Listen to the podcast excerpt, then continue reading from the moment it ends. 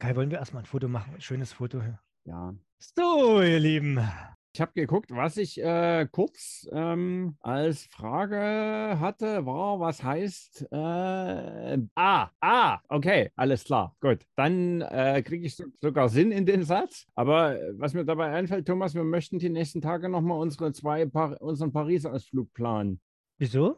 Ja, wen wir schon alles besuchen. Ach so, ich dachte, wer auf welcher Seite schläft. Ja, das auch, aber das wird spannend, ja. Der klassische Leichtbau sind Geigen, Celli, äh, Violin, Celli und so weiter. Trompete, Posaune ist nicht klassischer Leichtbau, das ist Jazz-Leichtbau dann. Herzlich willkommen zur Episode 38 des Leichtbau-Podcasts Die Feder. Veröffentlicht wahrscheinlich im Mai 2023. Demzufolge sind wir jetzt irgendwann Mitte April 2023 und nehmen auf. Wir, das ist wieder ich, Kai Steinbach und der Thomas Heber. Hallo Kai, Dankeschön. Herzlich So. Kai, ich soll direkt weiterreden. Ja, genau. Okay, So war der. Plan. Ja, es, war, also es hat fast geklappt diesmal, aber nicht immer. Ja. Okay. Ja, wir, wir haben wieder einen, einen Gast natürlich heute wieder bei uns, über den wir uns sehr freuen. Das ist der Boris Köpper. Hallo Boris. Ja, servus. Danke euch für die Einladung. Hallo, Danke, dass du unserer Einladung erfolgt, äh, gefolgt bist. Genau. Erfolg. Äh, Hm. Ganz, ganz, ganz kurz, der Boris, der ist äh, wie wir, äh, ja, Diplom-Ingenieur im Bereich Maschinenbau. Ne, hast unter anderem noch einen, einen Master in äh, Wirtschaftswissenschaften dazu gemacht. Ja, Ist, genau. das, ist das richtig? Ja, du hast ja so, so tolle, wir haben schon gerade im Vor Vorgespräch festgestellt, der Boris, der kürzt alles gerne ab. Ne? Du bist GF, was nicht für Glasfaser steht an dieser Stelle, sondern äh, für Geschäftsführer bei Crosslink Moorfeld Faserbundtechnik und auch bei Carbovation verantwortlich für das Industriegeschäft. Darüber reden wir gleich. Ähm, deswegen haben wir dich in erster Linie eingeladen, aber natürlich möchten wir auch was über die Person erfahren. Und über die Person weiß ich zumindest schon, dass du verheiratet bist, hast ein Kind, ähm, das fast zwei Jahre alt ist ähm, und du deshalb das Thema Radreisen, Triathlon, Ausdauersport, was du am liebsten machst, gerade ähm, nicht mehr so viel schaffst oder gerade wieder schaffst. Du warst gerade, du kommst auch ganz frisch, darf man noch dazu sagen, aus Elternzeit zurück, Boris. Und das Erste, was du tust, ist mit uns einen Podcast aufnehmen. Ist das genau, so richtig? genau. Ja, ja, genau. Wir hatten ja in der, in dem Monat, in dem wir unterwegs waren, quasi alles vorbereitet und jetzt ist die erste Arbeitswoche. das heißt, ihr erwischt mich so richtig kalt. Ähm, Du kannst dich vollständig auf uns konzentrieren. genau, ich bin super erholt. Ähm, und wir waren tatsächlich auch viel mit dem Rad unterwegs in der Elternzeit, also mit dem Kinderhänger hinten dran, Und seid ihr, viel wie Fahrrad haben, gefahren, wo wart ihr nochmal? auf Sardinien und äh, ein bisschen Italien generell, ja. Okay, aber ihr seid äh, mit dem Fahrrad bis da runtergefahren? Nein. Nein, hatten wir erst überlegt, aber wir haben uns Ja. dann doch gegen Zelten entschieden und sind Okay. Mit dem Auto gefahren und sind von dort dann von den Unterkünften quasi mal in jede Himmelsrichtung mal abgebogen. Okay, sehr schön. Und jetzt bist du super erholt und entspannt oder hast du niemanden gehabt, der die letzten fünf Monate deine Arbeit so ein bisschen mitgemacht hast und du weißt gar nicht, was du zuerst tun sollst? Nee, es war schon, also die, ich habe natürlich unterwegs ein bisschen so E-Mails verfolgt und auch das eine oder andere Telefonat geführt, aber das haben die Kollegen sehr, sehr gut gemacht und es ist auch nichts Größeres passiert, also nichts Kritisches und tatsächlich Außer den normalen Katastrophen. Das, Die normalen Katastrophen haben sie alle gut von mir weggehalten und selbst gelöst. Also äh, bringt Vertrauen auch für die Zukunft, ja. dann können wir den Kollegen schon mal einen ganz großen Dank Ge aussprechen. äh, genau, also alles perfekt laufen soll natürlich nicht. Ne? Es wäre schlimm, wenn er nach fünf Minuten, Monaten wiederkommt und alle feststellen, eigentlich haben wir dich überhaupt nicht gebraucht. Ja, genau. Das wäre auch blöd. Okay, du, du bist äh, vom Fachlichen her, wie gesagt, äh, dort auch voll drin im Maschinenbau. Was hast du als Maschinenbau, ähm, als Ver- Vertiefung noch gemacht? Genau, also ich habe ja ähm, in Dresden dann Maschinenbau studiert und da gab es ja dann so schöne 14, 15, 16 Vertiefungsrichtungen damals noch in den Diplomstudiengängen. Ich erinnere mich, ja. Ja, was, was auch so der ein großer Ausschlagpunkt für Dresden war. Aber als es dann soweit war, wusste ich eigentlich gar nicht, was ich machen soll. Tatsächlich. Das geht, geht Ähm, vielen so, glaube ich. Ne? Ja, also es ist einfach zu breit gewesen. Und ich hatte damals schon begonnen mit, sag ich mal, Triathlon und Radsport und hatte dann gesagt, okay, irgendwie Richtung Carbon wäre ja schon ganz interessant. Das kommt ja im Grundstudium oder kam im, im Diplom-Grundstudium noch etwas kurz. Da ist ja eigentlich alles Stahl. Mhm. Und habe mir dann überlegt, mache ich äh, im Prinzip die Vertiefung Leichtbau, Kunststofftechnik beim ILK oder gehe ich zu den Textilleuten? Und es war dann tatsächlich eine Mischung, wobei ich schwerpunktmäßig beim ITM, also bei den Textilern war. Okay, das ist natürlich wirklich spannend, wenn wir das, also wir sind ja alle durch diese Entscheidung durch. Ne? Der Kai hat es dann aus irgendwelchen Gründen, das kann ich überhaupt nicht nachvollziehen, ja. für Luft- und Raumfahrt entschieden. Ne? Das, ist, das fiel bei mir zum Beispiel komplett weg im Grundstudium, wo ich dann merkte, äh, Strömungsmechanik, das war das, was ich am wenigsten gut konnte, sagen wir es mal so. Äh, vorsichtig und da ist das ausgeschieden. Und dann hatte ich immer überlegt, ich will was machen mit Karosserie von so Fahrzeugen und so, ne? wie du, Boris, mhm. mit, den, mit den Fahrrädern. Und ich habe mich dann tatsächlich durch die Antrittsvorlesung vom Professor Hufenbach, also die Studienrichtung Leichtbau vorgestellt, hat tatsächlich damals inspirieren lassen. Äh, das konnte er gut. Er hat mich dann überzeugt, dass die anderen, die nur den ganzen Tag irgendwas mit Verbrennungsmotoren machen und eigentlich gar nicht wirklich was mit der Karosserie, dass das Thema Karosserie und so weiter äh, im Leichtbau spielt und habe dann Leichtbau studiert. Aber das ist schön. Das war übrigens, muss man dazu sagen, es ist ein Zufall. Wir wussten nicht vorher, dass der Boris auch aus der gleichen äh, Schmiede kommt. Du bist ja ursprünglich aus Niedersachsen, deswegen hört ja. man überhaupt nicht, wo du her bist. Ne? Du redest einfach nur Hochdeutsch. Und äh, ja, und als wir dich angesprochen haben, äh, das war dann quasi so der, der Aha-Effekt. Ach, der hat auch in Dresden studiert. Schön. Dann haben wir doch eine Gemeinsamkeit. Kai, möchtest du was hinzufügen? Nein, ich möchte nicht. Äh, also mich würde jetzt tatsächlich nur interessieren, wie man auf die Idee kommt, von Niedersachsen nach Dresden äh, zum Studieren zu gehen. Das ist doch ganz legitim. Das ist völlig ja, legitim, ja. aber es also, muss ja Gründe geben. Das, ja. ähm, das, das, war ähnlich tatsächlich. Ich meine, man macht dann sein Abi und dann damals gab es ja noch Zivi und Bund. Dann hat man ja auch Zeit, über sowas nachzudenken. Und meine damalige Freundin hatte Kunst und Englisch studieren wollen. Mhm. Und dann musste man das schon mal an einen Studienort verbinden, an dem es Maschinenbau oder generell eine technische Hochschule gibt. Ja, Dresden ist natürlich eine wunderschöne Stadt. Die Uni ist gut, die mhm. Vertiefungsrichtungen waren da. Äh, und man muss dazu auch sagen, in dem Zeitraum, wo ich studiert habe, gab es diese Studiengebühren von 500 Euro pro Semester. Mhm. Und die gab es in Dresden nicht. Das, das habe ich dann quasi auch erst nach der Immatrikulation äh, so richtig begriffen, dass das auch wirtschaftlich noch ein ganz guter Vorteil war. Ja. Und es war auch echt eine coole Zeit. Also Dresden schon Schon geil. Ich glaube nicht, dass, das, dass es viele Leute gibt, die das bereuen, wenn sie in Dresden studiert haben. Kai, also, Kai, du hast doch jetzt, du hast doch heute noch einen Kollegen, der immer noch die Stadt schätzt und urgebürtig aus Hannover ist. Das stimmt. Ja, ne? also so, so selten kommt das jetzt nicht vor. Genau. Ne? Aber äh, äh, der Boris hat ja noch gar nicht gesagt, wo er aus Niedersachsen her ist. Das ist ja groß, das Land. Ne? Ja, also man könnte behaupten, es wäre Großraum Hannover. Okay. Ich weiß nicht, wie gut ihr euch da auskennt, äh, da eher so Richtung Hameln und selbst da noch ein bisschen fernab. Okay. Also schon, wo, es wo man relativ weit gucken kann, wenn man aus der Haustür tritt. Ja, ja, es ist eher südlich von Hannover, aber ja, okay. man, in die eine Richtung kann man wirklich weit gucken, bis ja, zum nächsten Kernkraftwerk, die, die ja nicht mehr laufen, aber. Das ist, über, das ist, überhaupt, da können wir mal interessant diskutieren. Wie lange läuft denn so ein, also das ist nicht mehr am Netz, aber wie lange ja. läuft denn jetzt so ein Kernkraftwerk noch?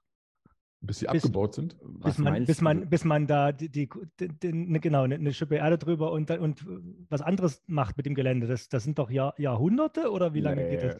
Also, also ich denke, zwei, irgendwas habe ich von 20, 30 Jahren gehört. Bis das komplett Plan. rückgebaut ist, dann, okay. Das, das klingt ja Aber zügig. dann wird es ja in Wahrheit 50 Jahre werden, aber so. Ja. Aber da kannst du noch nicht ein Einfamilienhaus draufstellen auf das Gelände dann, oder ist das dann. Du hast Fußbodenheizung. Ah, also das, die Reste, die werden ja woanders hin, hingebracht, ne? So. Genau. Ich weiß gar nicht, wir haben noch kein Endlager, oder? Die Schweizer Nein, haben jetzt eins gefunden an der deutschen Grenze, aber ansonsten. Ja, ja das, das, ist ja der Klassiker, das möglichst nah an die Grenzen zu stellen. Ne? Genau. Aber das ist eine hervorragende Überleitung äh, zu Carbovation. die, das, Weil die das werden Schweizer, ja dann betroffen. Das Schweizer Endlager liegt doch irgendwo am Bodensee jetzt, oder? Habe ich das so richtig verstanden? Weiß ich gar nicht. Zumindest, zumindest ja. der, irgendwo nahe der deutschen Grenze. Und das kann ja nur bei dir in der Ecke sein. Also, wir haben dich ja eingeladen, weil du ähm, jetzt steht hier verantwortlich für das Industriegeschäft bei Carbovation. Du bist auch in irgendeiner Form Geschäftsführer bei Carbovation. Ne? Ist das so, so richtig? Oder? Mm, jein. Also, jein, es jein. nennt sich erweiterte Geschäftsführung, also schon Teil vom, vom oberen Management in dem Sinne. Ja, okay. Und habe im Prinzip dann das ganze Thema von Vertrieb bis Auslieferung aller Industriethemen Genau. Und die Firma Carbovation, die ja in Friedrichshafen sitzt, ja, oder? Am, genau, Friedrichshafen. Am, am, am Bodensee. Bodensee. sitzt, genau. Äh, da bist du schon, ich glaube, die ersten Berührungspunkte hattest du mit dem Vorläufer der Firma, also die hieß Carbo Fibertech, äh, genau. als, du, als du in Dresden studiert hast. Kann das sein? Ja. Genau, also ich hatte ähm, dann tatsächlich ja ein paar Semester äh, im Hauptstudium verbracht und dann habe ich irgendwann angefangen am IPF Dresden zu arbeiten als mhm. Student. Äh, und der dortige Gruppenleiter kannte im Prinzip die Carbo Fibertech und den dortigen Geschäftsführer ganz gut. Und dann haben wir da ein bisschen mal überlegt, was man machen könnte. Und dann ging das auch relativ schnell in der Richtung wo man was für Räder entwickeln sollte. Also die Carbo fertigt ja äh, Rennräder der Marke Lightweight, also die Laufräder. Und damals ging es im Prinzip los mit dem Thema, gibt es Scheibenbremse auf dem Lau äh, Rennradbereich oder gibt es das nicht? Wird das kommen? Also das, das ist jetzt so Zeitraum 2010, 2011. Mhm. Mhm. Ähm, und da hatten wir uns dann damals damit beschäftigt, äh, dass quasi in Tailored Fiber Placement, also dem Sticken von, von Fasern, so einen Spider zu bauen, an dem dann die Bremsscheibe befestigt wird am Rad. Mhm. Ja, da gab es ja verschiedene Standards oder im Prinzip gibt es heute noch zwei. Und das hatten wir damals belastungsgerecht aus Kohlefaser im Prinzip entwickelt, zwei, drei Prototypen gebaut und äh, da so quasi den, den Grundstein gelegt für die Entwicklung der Scheibenbremsen an diesen Carbonlaufrädern. Genau, da war ich aber noch in Dresden ansässig. Also da habe ich das quasi als, sag mal, studentische Arbeit so in dem Sinne gemacht mhm. am IPF. Äh, und bin dann tatsächlich, um das Ganze Richtung Prototypen auf Gesamtrad und Scheibenbremse weiter voranzutreiben, äh, für die Diplomarbeit im Prinzip nach Friedrichshafen gezogen und habe das dann damals bei der Carbo Fiber Tech gemacht. Mhm. 2012 hatten wir das dann tatsächlich auch vorgestellt auf der Eurobike. Nur so zehn Prototypen aufgebaut. Resonanz war auch sehr gut. Ähm, aber die Regulatorien waren noch nicht so weit. Also man durfte die offiziell noch nicht fahren im Rennen und so weiter und so fort. Und es gab auch kaum Anbieter. So richtig durchgeschlagen hat das ja jetzt erst vor, ja, lass mich lügen, fünf bis sechs Jahren, dass jetzt eigentlich alles Scheibenbremse ist. Genau. Okay. Ja. Und eure Spider werden dann jetzt auch im Renneinsatz genutzt oder?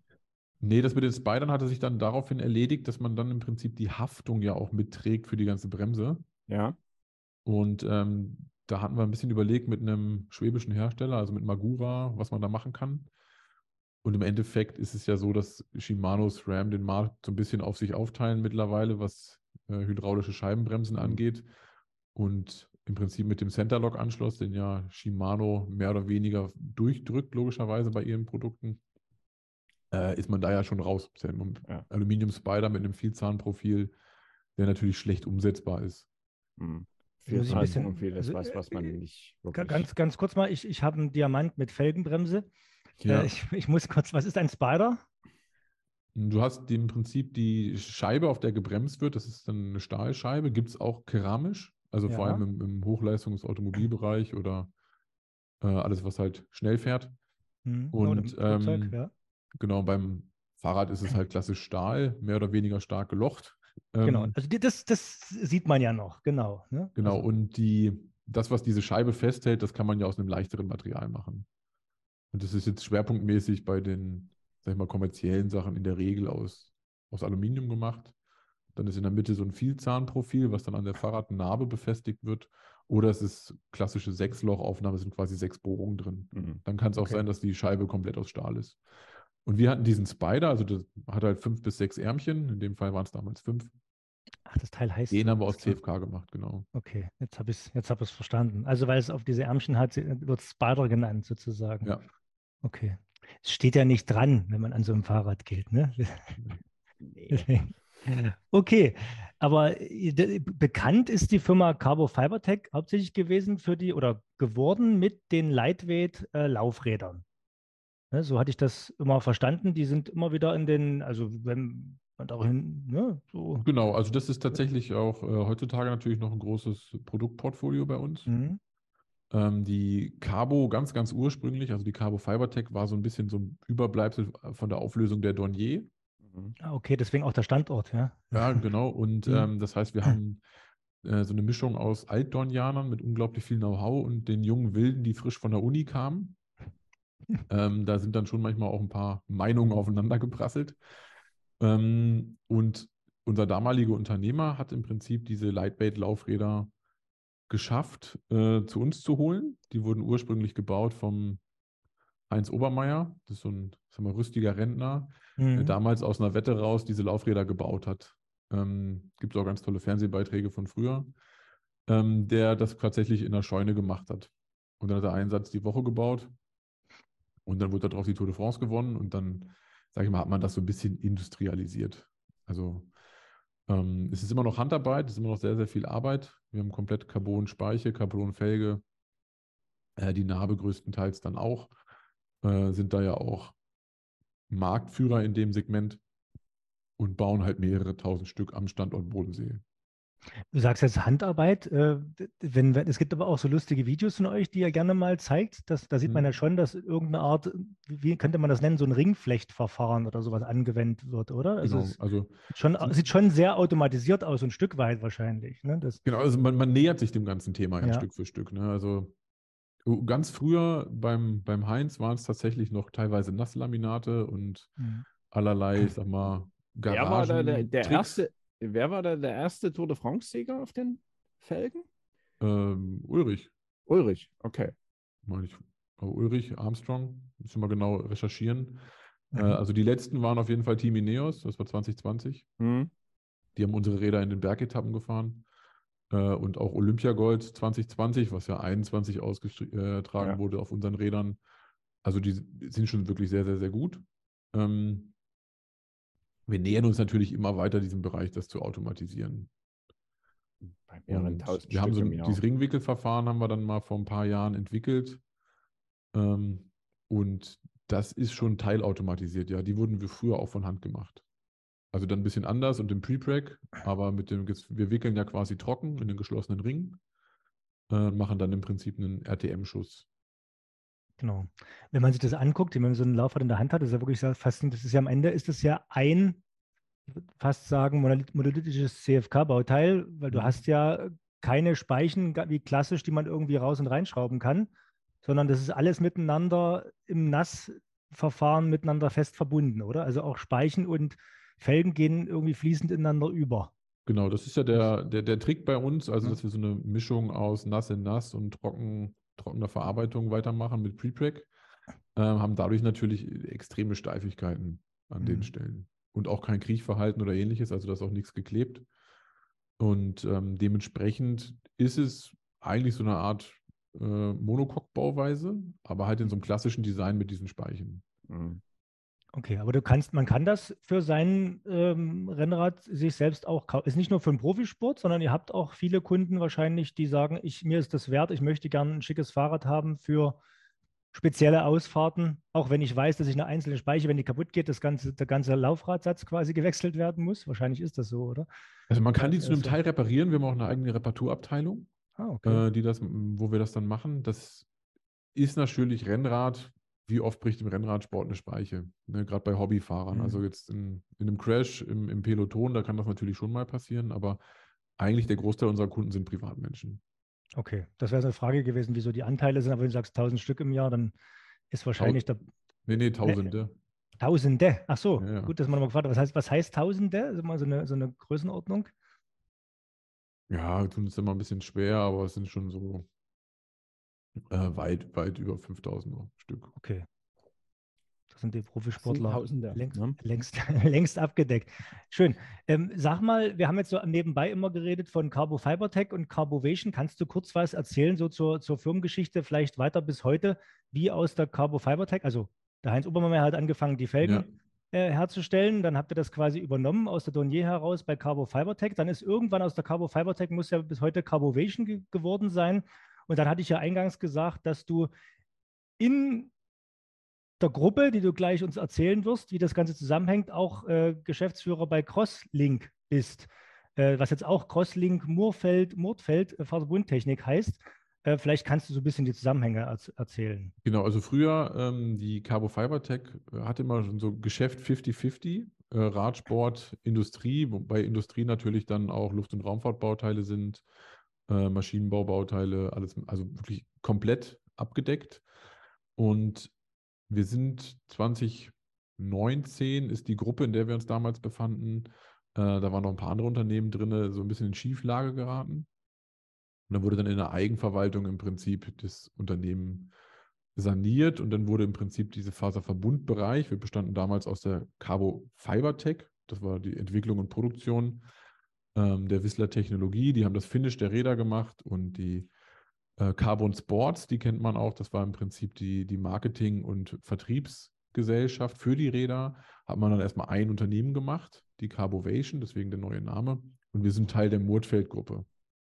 Murtfeld ist ein Unternehmen aus Dortmund in dritter Generation, die im Bereich Hochleistungsthermoplaste unterwegs sind, also viel Zerspannung, aber auch diese Kunststoffe selbst herstellen. Bei der Firma Mordfeld habe ich immer die Farbe grün im Genau, Hintergrund. das Mordfeld S Grün ist im Prinzip den ihr Mhm. ja, Markenzeichen. Ne? Und äh, diese grüne Farbe, also wenn man mal auf einer Maschine äh, sich die anschaut oder auf einer Messe unterwegs ist, alle immer diese klassische grüne Farbe, die da unterwegs ist. Das ist im Prinzip Mondfeldmaterial. Und wir sind im Prinzip damals als Faserverbundfirma damit zugekommen.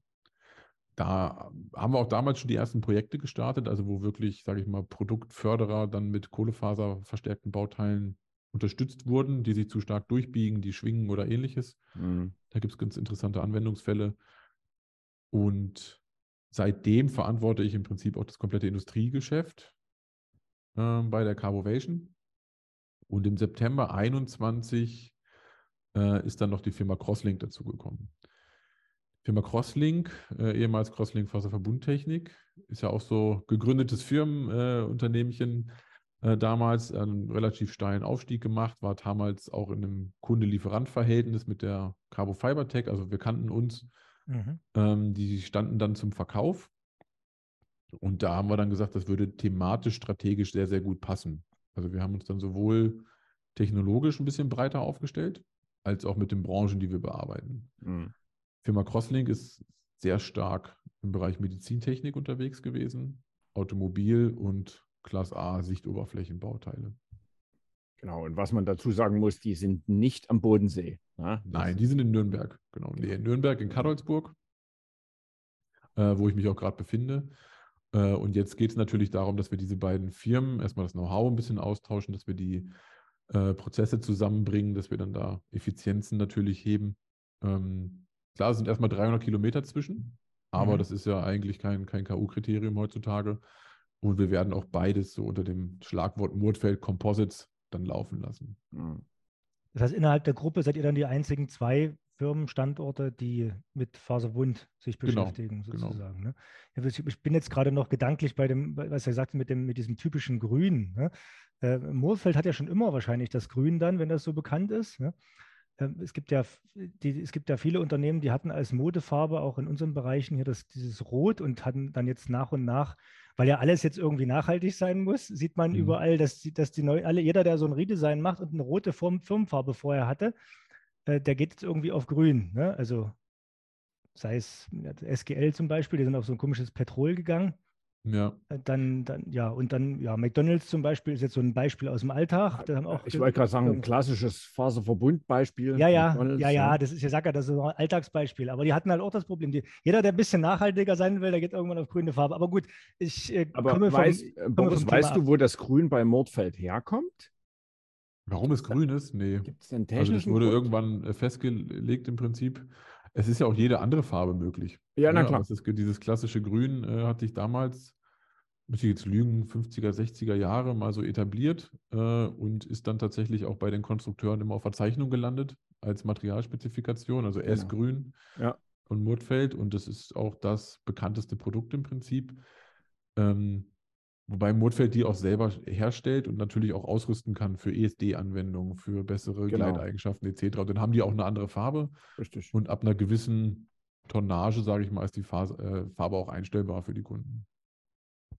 Genau. Von Das ist von ein, was für Produkten reden wir jetzt, wo die Farbe einstellbar ist? Das ist ein, äh, im Prinzip ein ultrahochmolekulares PE, also Genau. Ah, okay. Thermoplast. Alles klar. Äh, da stellt Murtfeld selbst die Plattenware auch her. Also das ist ja das große, der große Krux dabei, ne, dass man viel Druck braucht und viel, viel pressen muss und viel Temperatur braucht, um entsprechend lange Molekülketten herzustellen. Ein UHMBE, also sind, das sind dann Platten, die man für Ballistik und ähnliche Sachen nimmt oder was macht man dann damit? Nein.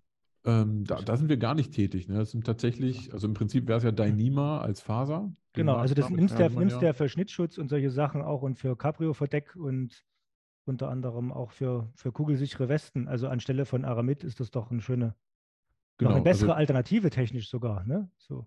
genau, das ist halt sehr verschleißarm. Ne? Deswegen ist es Mhm. bei, bei Murtfeld im klassischen Maschinenbau natürlich gerne für Gleitschienen, für Produkte, Ah, für genau. Produktwender Führungselemente, etc. Ne, das passt ja Förderbänder. Förderschnecken. Ich weiß noch, ich hatte als Student, habe ich mal Berührung gemacht mit einem, einem äh, textilen äh, Gewirk oder nee, es war ein biaxial verstärktes Mehrlagengestrick Das wir jetzt nicht weiter ausführen. Ähm, das sah aus wie rein Glasfaser und das war auch die Spezifikation für Glasfaser, aber man hat mir die falsche Spezifikation hingelegt. Es hatte nämlich ein, eine, eine, Feinheit, es hatte einen Bindefaden aus Dynema, ne? also mhm. aus UHMPE, der genauso aussah, ganz, ganz fein, einfach nur, äh, um die großen Glasfasern zusammenzuhalten, die Glasfaser-Rovings. Ähm, und ich sollte das Ganze mit einem Rollmesser auf einer Kunststoffunterlage einfach zerteilen, was beim reinen Glasfasertextil überhaupt kein Problem ist.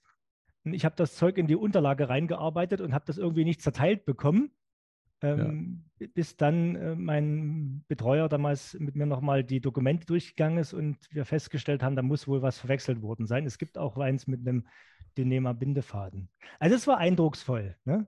Deswegen ja. Merkt, also ich lerne gern empirisch, Kai, und ich gebe es auch Jahre nachher noch wieder, du weißt. Formulieren wir es mal positiv, ein, einmal einen Fehler gemacht, für immer eingebrannt. Ne? Ja, ja, das ist doch, aber man muss doch damit, damit, also es war nicht mal mein Fehler und ich durfte trotzdem daraus lernen. Ist doch in Ordnung. Ja. Also, gut, wo waren wir stehen geblieben? Also mich interessiert jetzt noch im Einzelnen, äh, äh was, was ihr außer die, die Lightweight-Serie sozusagen insbesondere im Portfolio habt alles. Vielleicht können wir da noch so ein bisschen mit mehr einsteigen. Also was oder was habt ihr euch auch vorgenommen? Also was, was macht denn, was macht denn Crosslink? Machen die, haben die nicht bisher auch Verkleidungsteile für Automobile und sowas gemacht? Genau, also Vergangenheit? sehr, sehr, sehr viel Sichtcarbon-Bauteile. Ja. Also für, eigentlich für alle großen Motorsportfirmen, äh, also viel VW-Konzern auch. In der Spitze tatsächlich auch das Chassis für den Bugatti Chiron. Mhm. Ähm, da haben wir auch noch eins hier unten stehen, also die ganze Fahrgastzelle.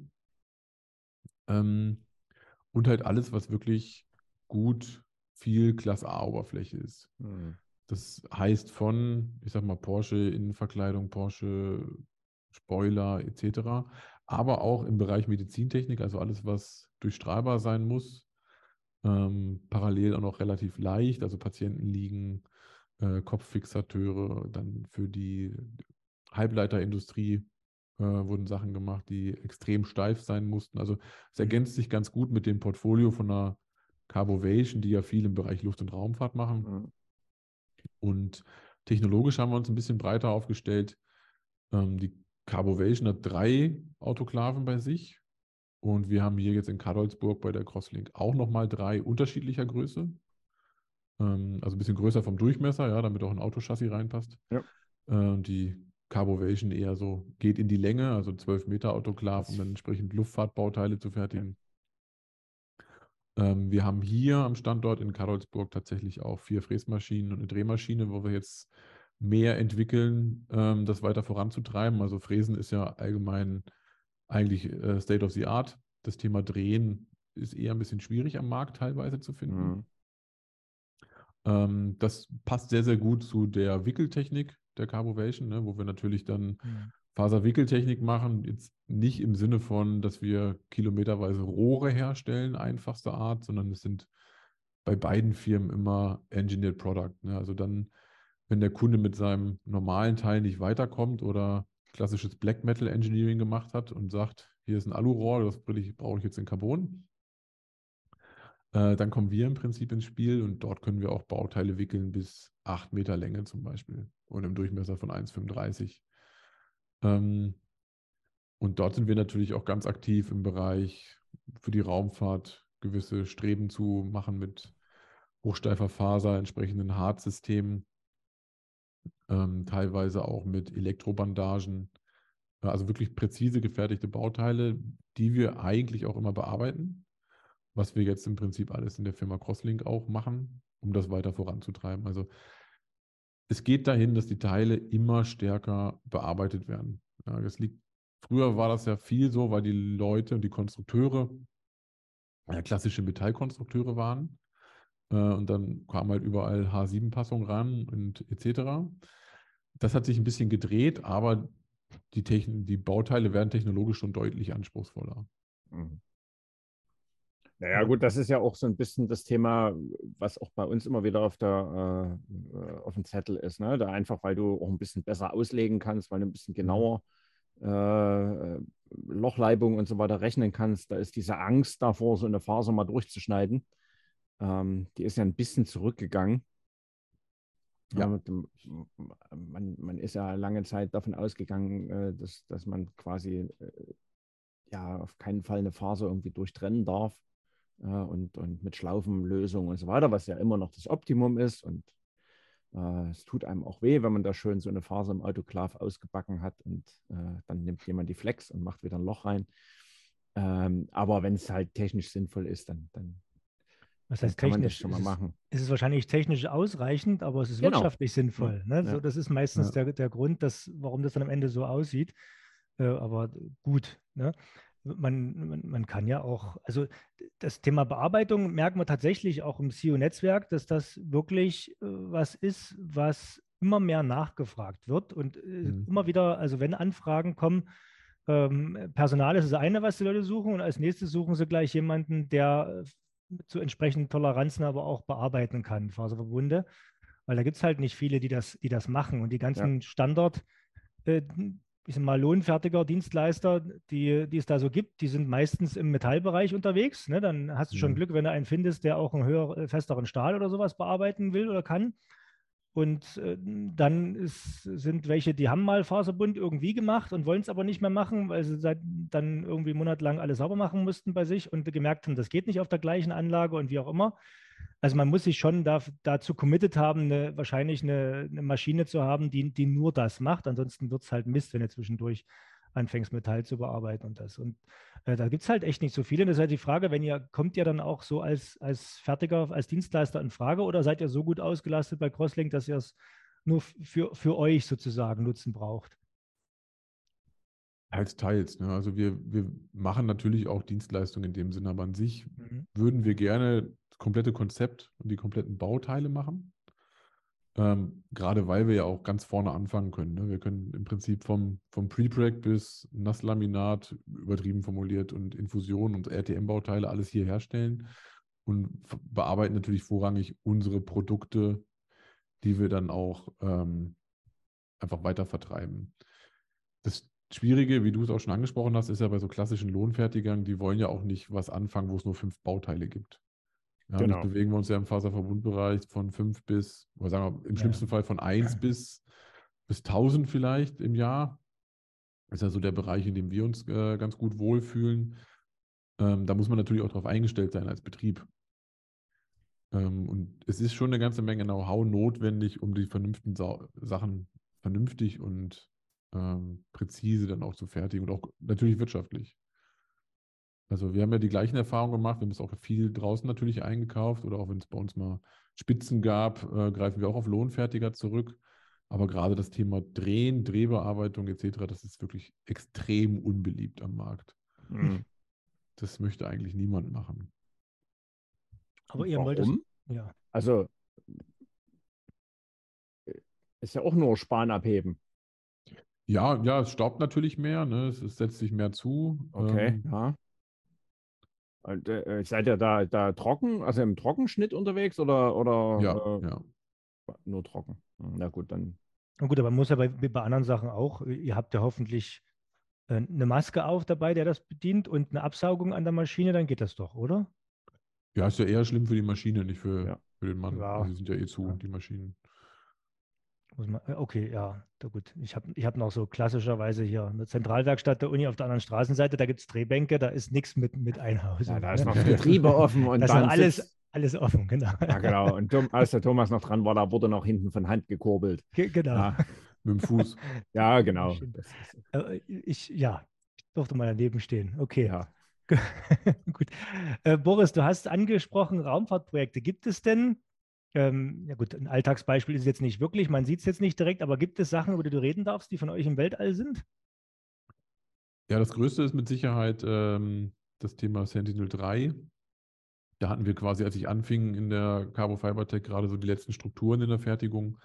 Das ist ein größeres ESA-Projekt ähm, für die Copernicus-Konstellation. Das heißt, das Satellit schwebt quasi 600 Kilometer über uns und äh, nimmt auch 600 Kilometer breiten Streifen auf. Der Sentinel-3 ist da tatsächlich dafür da, dass sie Oberflächentemperaturen, Konzentrationen der Meere überwacht. Das waren damals zwei Strukturen, die fliegen auch jetzt aktuell über uns. Äh, und wir haben 2018 nochmal zweimal die gleichen Strukturen gefertigt als Backup-Systeme. Okay. Also wenn man zum Beispiel auf Stuff in.space, ja, da kann man sich ja die ganzen, ganzen Sachen anschauen, die da so um die Erde schwirren.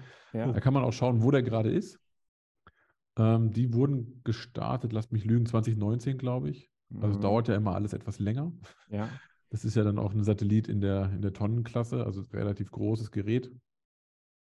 Ähm, den konnten wir damals fertigen. Also waren wir als Fertiger und Entwicklungsfertiger im Prinzip damals mit dabei. Und dann 2018 war dann eher die Herausforderung tatsächlich, dass das ursprünglich verwendete Material nicht mehr verfügbar war. Ja, das ist ja immer in der Raumfahrt das, äh, oder auch in der Luftfahrt ein, einer der größten äh, Bauchschmerzen, die man hat, wenn man einmal was qualifiziert hat, das am Leben zu Ja. erhalten.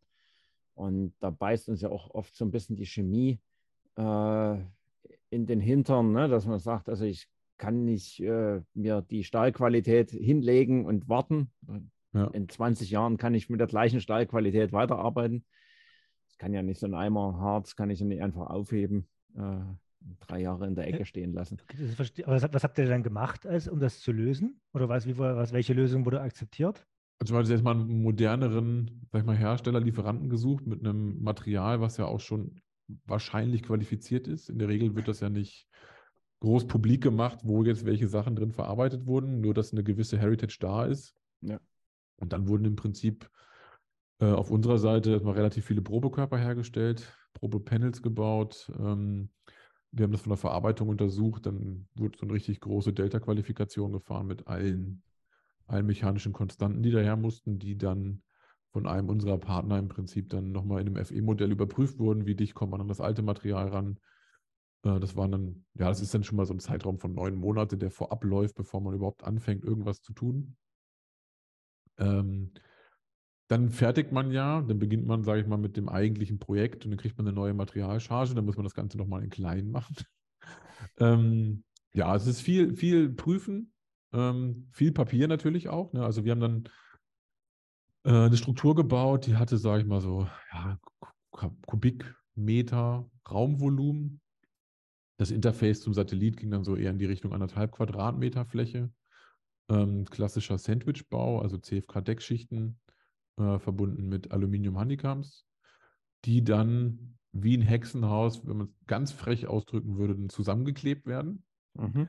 ähm, über entsprechende CFK-Winkel. Also ist ja eigentlich die klassische Bauweise, aber jetzt technologisch das Anspruchsvolle ist halt, dass das sehr, sehr gut passiert sein werden muss, ohne Fehler. Ja, das ist eigentlich, diese, diese Null-Fehler-Toleranz ist eigentlich das, was es so anstrengend macht. Ähm, und da sind so zwei nierenförmige Baffel drin, also Optiken, also Kamerablenden, durch die dann im Prinzip der Lichtstrahl läuft. Die waren schon so 1,20 Meter groß. Da ist das ganze Werkzeugkonzept natürlich auch unfassbar komplex. Also wenn man so ein Bauteil hat mit so vielen Hinterschnitten, Mhm. ähm, das Werkzeug selbst hat dann schon 120 einzelne Bauteile. Da gab es auch eine schöne große Anleitung zu, wie man das wieder zusammenpuzzelt, wie man das auseinanderpuzzelt. Und das Ganze natürlich autoklav geeignet und auch dicht zu kriegen, das sind eigentlich so die Herausforderungen, die dann Mhm. so auf unserer Seite standen. Okay, die, die Anleitung, die, die kam jetzt nicht von euch oder wie ist es zu verstehen? Ist, ist das wirklich so eine Bild-to-Print-Fertigung oder habt ihr das mitentwickelt? Also die Fertigungsthemen haben wir mitentwickelt. Okay. Also ich sag mal, die, die, die ESA-Ausschreibung, da kriegt man, ist ja dann eher so eine Spezifikation mit 200 Punkten, die man äh, zu erfüllen hat. Darauf äh, bewerben sich ja dann die größeren Firmen. Mhm. Also äh, und die und vergeben ja dann die Unterauftraggeber äh, ents- entsprechende Arbeitspakete. Und da haben wir mit zwei anderen Firmen und einem Ingenieurbüro damals auch in Bodenseenähe, also alles so ehemalige Dornier-Dunstkreis, Mhm. Ja. äh, das Ganze entwickelt. Äh, und man muss das natürlich dann auch ausprobieren. Ja, also man kann sich ja viel überlegen. Ähm, klassisch, theoretisch ist es Build-to-Print, das stimmt schon, aber wir nennen das bei uns Special Build-to-Print, weil man doch noch deutlich mehr machen muss, als einfach nur äh, nach Zeichnung was zu fertigen. Und es ergeben sich auch immer wieder in der Fertigung irgendwelche Themen. Okay. Aber Weil- die, die, die ESA ist schon ein Kunde, die mit klaren Vorstellungen kommt sozusagen und nicht bloß sagt, das ist die Aufgabe, äh, baut uns einen Satelliten, sondern es ist schon ein bisschen konkreter tatsächlich. Das ist, also ich frage jetzt Interesse, also das ist wirklich spannend. Ich habe Mhm. sowas jetzt noch nicht begleitet. Ja, in der Äh, Regel die, die großen Unternehmen, also sagen wir mal Boeing, Airbus, äh, Thales, die sich auf sowas bewerben, die bewerben sich ja noch auf eine relativ unkonkrete äh, Spezifikation. Also steht dann drin, das soll das und das können, die und die Art und Weise haben äh, und darf maximal so und so viel wiegen und dann sind das ja wieder Unterbaugruppen. Äh, bei uns ging das dann, dann in die Richtung, die Struktur darf nur so und so viel Kilo wiegen, muss aber das und das aushalten, die und die Kräfte an der und der Stelle aufnehmen und da muss die Heizung hin und da muss dies hin und da muss der Strahlengang durch. Ähm, und dann kommt die nächste größere Firma, die sagt, okay, mein, da entwickle ich jetzt diese Art Optik für, die ganze optische Einheit, die im Prinzip im Inneren ist und daraus ergibt sich ja wieder eine Bauraumbedingung, die dafür wieder die Bauraumbedingungen von der Gesamtsatellitenstruktur äh, nicht gefährden, dass es da nicht im Weg ist und ja, so eine Entwicklung dauert natürlich ein paar Jahre. Ja, und da ist man dann als, sag ich mal, mittelständische Firma auch nicht bei allem immer dabei. Und zum Schluss kriegt man, steht man irgendwann vor einer, von grob einem Konzept und einer Zeichnung und sagt, okay, ganz nett, aber wie soll man das fertigen? Okay, das klingt wie eine Autofertigung halt. Ne? Also, das, das, was du das beschrieben hast, das ist ja wirklich. Wie heißt nochmal die Seite, wo ich gucken kann, wo der Satellit gerade ist? Äh, Stuff in und dann Punkt Space. Okay, genau. Kai, das musst du damit verlinken. Das, das mache ich mit in den. Ich, ich, also da kann man dann auch sehen, ne? was, was sonst noch alles unterwegs ja, ist. Also auch ist an Weltraummüll und so weiter. Das ja, sieht, sieht okay. ziemlich erschreckend aus. Man darf nicht vergessen, da ist ja doch relativ viel Platz im All. aber so, so weit habe ich noch gar nicht gedacht. Man guckt ja gerne mal, wenn man irgendwo ist. Ne? Also wenn ich zum Beispiel gerade beim bei, in, in, Dresden Flughafen lande dann und dem Kai gerade was schreibe, dann schickt er mir irgendwie ein Bild zurück, wie er mich gerade auf dem Radarschirm hier sieht, ne? wo, wo ich mhm. gerade im Flugzeug bin. Das hat man auch schon. Äh, oder jetzt auf, auf, auf See, da gibt es schöne, schöne Apps, wo man sieht, welches Schiff mit welchem Zielhafen, mit welcher Tonnage und so weiter gerade wie wo ist, ja. äh, wenn es denn äh, sein AIS anhat und registriert ist. Und äh, aber, aber so weiter, weiter hoch als den normalen Luftraum äh, habe ich noch gar nicht dran gedacht, dass das auch geht. Das ist ja hm. faszinierend. Okay. ist es tatsächlich auch so, dass die ISS ab und zu mal so Ausweichmanöver fliegen muss? Ja. Weil dann irgendwas doch auf die Bahn kommt. So ein, so ein Tesla irgendwo rumfliegt oder was? Oder? Ja, der ist ja weit weg. Aber auch solche Aktionen natürlich auch. Und gerade früher, wo die, die Trägerraketen ja noch sehr, sehr groß waren, das, das relativiert sich ja jetzt ein bisschen. Ähm, das ist ja auch alles oben. Ja, ja, darf denn eigentlich jeder, wenn er genügend Geld hat, irgendwas ins All schießen? Ja. Ja? Ist nicht, ist nicht geregelt, oder was? Kai, du sagst es einfach so. Ne? Also, ja, also im Prinzip ist es so. Ähm, du bist ja der Luftentraumfahrer. Es ja. gibt da keine, ja, ja, aber nur am Rande. Es gibt aber, wenn ich das richtig verstanden habe, keine, keine wirklich ernsthafte Verwaltung oder Zulassung. Es gibt, gibt irgendwie aus den frühen 60ern so einen UNO-Vertrag, wie man mhm.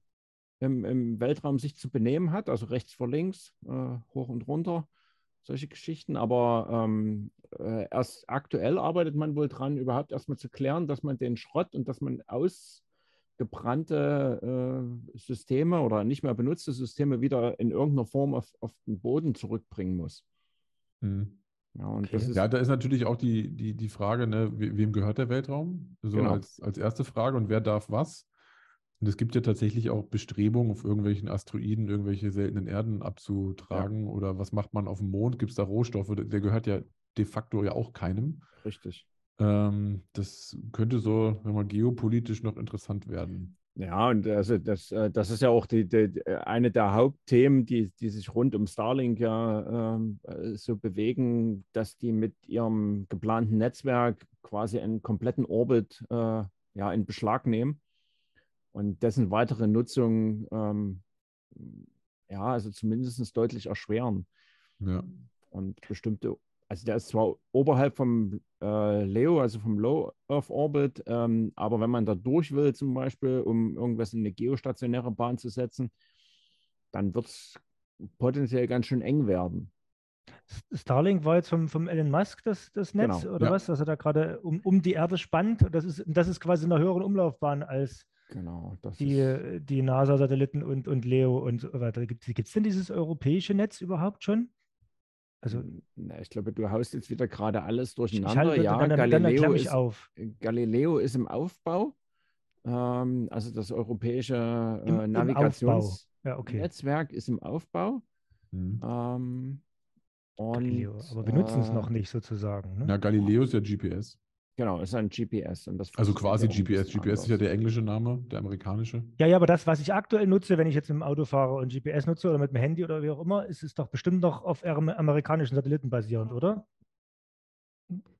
Na, in der Regel wirst du, also äh, wie es aktuell ist, weiß ich gar nicht, aber in der Regel wirst du A, die amerikanischen äh, Systeme nutzen, das klassische GPS und mhm. wahrscheinlich bis vor kurzem auch noch das russische, also das GLONASS noch mit dazu. Ja, also meine Pulsuhr kann auch beides. Genau. Also, das ist schon, also so nutzervoll, ich merke es ja gar nicht, in welchen Satelliten ich quasi mich gerade Genau, navigieren nee. lasse. Okay, gut. Aber das Galileo ist im Aufbau. Das heißt, äh, da, ja, haben wir dann irgendwelche Vorteile davon? Ist es dann noch genauer oder was? Für den Endnutzer, ich glaube, das Ja. ist eher ein ein politisch-strategisches Thema, dass man sein eigenes Okay. Netz hat. Ja, verkauft wurde es irgendwann mal, dass man gesagt hat, das kann irgendwelche Zusatzfunktionen und noch eine höhere Genauigkeit, aber ähm, gut, da weiß ich nicht, Boris, wie stark ihr davon betroffen seid, aber die ESA stellt sich ja nur gerade ein bisschen sehr, sehr schwierig an, äh, was, ähm, was die Ariane 6 angeht. Da gibt es ja nur äh, auch größere politische Verschiebungen, ähm, Mhm. dass man bestimmte Systeme jetzt doch mit, mit Star, äh, SpaceX schießen will. Ähm, also das könnte, könnte ein ernsthaftes Problem werden auf die Dauer.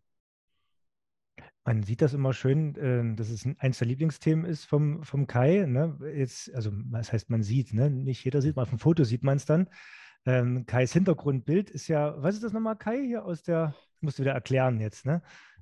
Die Rosinante. Die Rossinante, die Rossinante, genau. Der Kai ist ja großer Fan der Serie Die Expans. The, The Expanse, genau, wo es darum geht, dass äh, also so eine, ja, ähm, wo die Raumschiffe quasi wirklich nur in unserem Sonnensystem durch die Gegend fliegen, Ja. ne? Und das, äh, also gegenüber Star Wars und anderen Sachen oder Star Trek, man das Gefühl hat, dass das ist ein realistisches Szenario, so in ein paar Jahrzehnten. Äh, so pseudorealistisch. Ne? Es basiert ja alles auf einer, einer Annahme, dass man irgendeinen so Antrieb erfindet, der es möglich macht, in bestimmten vertretbaren Zeiten zwischen den Planeten im Sonnensystem hin und her zu fliegen. Ne? Genau. Aber äh, fällt mir jetzt gerade ein, weil wir das Thema äh, Trägerwechsel hatten, wenn ihr in die Entwicklung von solchen Raumfahrtstrukturen eingebunden seid, ähm, äh, inwieweit betrifft denn euch das äh, im Bereich einer Vorauslegung? Weil also gerade das Thema äh, Startbeanspruchung und so weiter, das ist ja dann tatsächlich am Ende trägerabhängig. Ne? Also es werdet damit Mhm. eingebunden. Teils, teils. Also wir sind da so am Rand mit dabei. Wir haben auch einen Partner, der für uns, sage ich mal, die Berechnung macht Mhm. Äh, und überwachen dann je nach, je nach Kunde auch teilweise die, die, die Tests mit Hm. auf dem Shaker und diese Impact-Tests. Aber die richtige Auslegung, die, die machen eigentlich die, die Ingenieursbüros, die wirklich darauf spezialisiert sind, Okay. solche FE-Berechnungen zu machen. Ja. Der Kai kann sowas übrigens. Ne? Nee, ich kann das nicht. Mich lasst da bitte nicht in die Nähe, aber die, die- Kollegen kriegen das hin. Die, ja. die, die Kollegen. Ne? Ja. Na gut, wir haben ja in der Vergangenheit auch, ja, das war vor deiner Zeit, glaube ich, Boris, hat ja, habt ihr auch schon mal mit, mit Crosslink zusammengearbeitet in irgendeiner Form. Aber Ähm, weil wir gerade das Thema SpaceX hatten und ähm, wie gesagt, wir haben ja in Europa so eine Tradition da eigentlich einer mehr oder weniger staatlichen äh, Raumfahrtstruktur und, und, und, und SpaceX hat das ja aufgebrochen. Seid ihr mit diesen äh, neuen Playern auf dem Markt da unterwegs oder liefert ihr traditionell eher an die ESA und Ariane Space dann? Äh, teils, teils. Ne? Also wir sind sowohl in diesem institutionellen Raumfahrtgeschäft tätig, wobei das natürlich für ein Unternehmen unserer Größe schon sehr große Projekte teilweise sind Mhm. und die bleiben dann halt auch mal ein paar Jahre aus. Das Genau. äh, ist so ein bisschen das, das Problem, Mhm. Äh, da eine Konstanz reinzukriegen. Aber gerade im Bereich New Space ist es jetzt so, dass wir zum Beispiel einen kleineren Instrumententräger gebaut haben, in auch CFK-Sandwich-Bauweise. Da sind wir jetzt bei Serie Nummer 250. Okay. Ja, Das sind die ersten, was. ersten Teile jetzt im All. Ähm, da sehen wir dann demnächst, wie, wie gut die Performance ist. Auf der Erde war es schon mal sehr, sehr, sehr gut. Das könnte auch schnell mehr werden, aber diese klassischen, also wenn man jetzt mal Richtung, Richtung Bayern schielt, auch hier Rocket Factory, Augsburg und so weiter und so fort, da gibt es ja schon einige Bestrebungen, die da unterwegs Mhm. sind. Äh, sag ich mal, gegen diese klassische institutionelle Raumfahrt, das alles ein bisschen günstiger auch anzubieten. Mhm. Da gibt es ja mehrere. Ne? Also ja. ESA Aerospace wäre auch so jemand, Genau. der, glaube ich, solche. Das, das, ist, das ist spannend, ähm, dieser, dieser Trend zu kleineren. Aber darf ich nochmal ganz, ganz kurz, Kai, wenn ihr jetzt, also ich habe diesen, diesen Gedanken, der ist wahrscheinlich total bescheuert und abwegig, aber seitdem wir, wir äh, diesen, diesen Elon Musk und wie er seinen Tesla da hochgeschossen hat, ne? Wenn ich jetzt viel Geld habe und die Regularien sind aktuell noch nicht so, dass es mir irgendjemand verbietet und ich will da irgendwas hochschießen, äh, ist, ist das nicht. Und, und wir haben es am Anfang schon gehabt, in Deutschland, wir suchen nach wie vor noch ein Endlager den Atommüll. Ach, nee, Thomas, komm nicht auf solche Ideen. Aber nee. dann, dann, du hast ja Nee. beim Raketenstart wahrscheinlich mehr CO2. Äh, Ich, ich weiß es nicht, aber ist das nicht, wenn das irgendwo da oben Nee. rumfliegt und man das dem immer ausweichen kann? Okay, das ist eine, aber ist es dann nicht, Das klingt auf den ersten Blick wie ein lösbares. Nee, äh, komm, hör auf. Warum denn? warum ist das? Ich würde das, okay, vielleicht, sicherlich geht das nicht so einfach, aber ich wüsste gern warum. Naja, also du musst ja einfach, ja, also es gab ja schon, äh, ach Gott, das ist jetzt wieder Geschichten erzählen von früher. Also, äh, Ja, bitte, Kai, ich, ich höre gerne deinen Geschichten von früher zu. also eines der größten Probleme gerade in der, äh, in der Raumfahrt ist ja die Energieversorgung. Und die Voyager-Sonden waren ja damals noch, da war man in den 60ern ja recht mutig mit äh, quasi radioaktivem Material zur Energieerzeugung, also zur Wärme- und Energieerzeugung ausgestattet. Und für bestimmte Missionsprofile ist das auch immer noch ein sehr sinnvolles Vorgehensweise, so einen thermonuklearen Reaktor dort in so einen Satelliten zu packen. Ähm, und aus der Zerfallswärme kann man dann elektrischen Strom für die Systeme machen. Ähm, ist vor allen Dingen dann halt sinnvoll, wenn man außer, also sich weit weg von der Sonne bewegt, wo das ganze Thema mit Solar nie funktioniert. Das Problem, was man jetzt hat, dass man dort halt hochradioaktives Plutonium zum Beispiel nimmt und auf eine Rakete schnallt und die erstmal über alle Menschen drüber hinweg schießt. Mhm. Und dann muss man natürlich die Frage beantworten, also wenn das oben ist, mag das ja okay sein, aber äh, was passiert denn auf de, in den acht Minuten bis da hoch? Habt ihr euch mal überlegt, was in so einem Startabbruch, Fehlerfall passiert? Und da möchte halt niemand so wirklich bei diesen thermonuklearen Generatoren reden wir halt so von drei, vier Kilo Plutonium.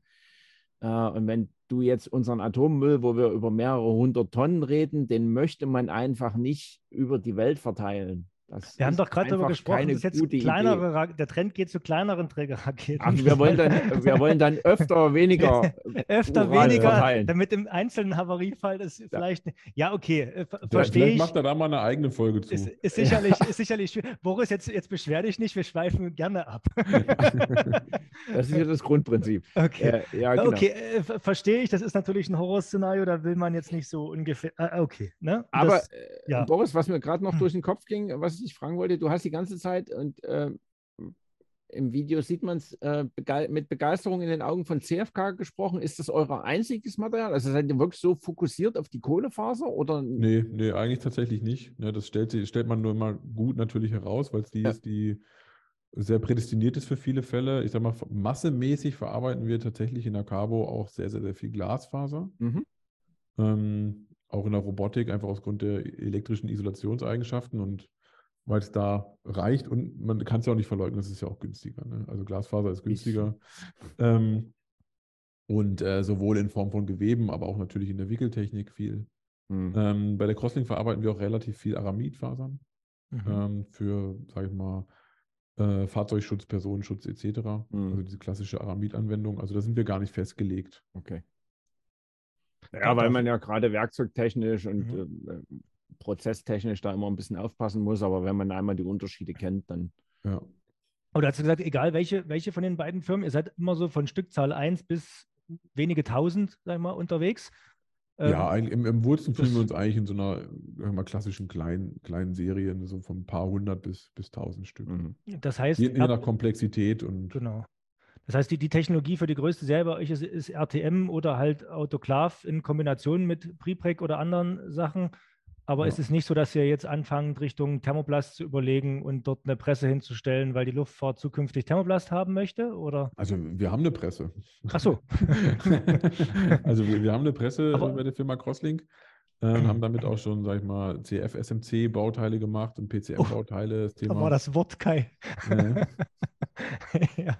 Entschuldigung, ja, erzähl weiter. Äh, sind das Abkürzungen, die ich noch erläutern muss? Äh, nein, nein, Es nein. gibt ja so einen internen Wettbewerb, wie viele Minuten es dauert, bis das Wort SMC in einer Podcast-Folge fällt. ah, okay, alles klar. Genau. ähm, ja, ist jetzt nicht unser, unser Steckenpferd, aber für bestimmte Sachen bietet sich das natürlich an, Ja. das zu machen.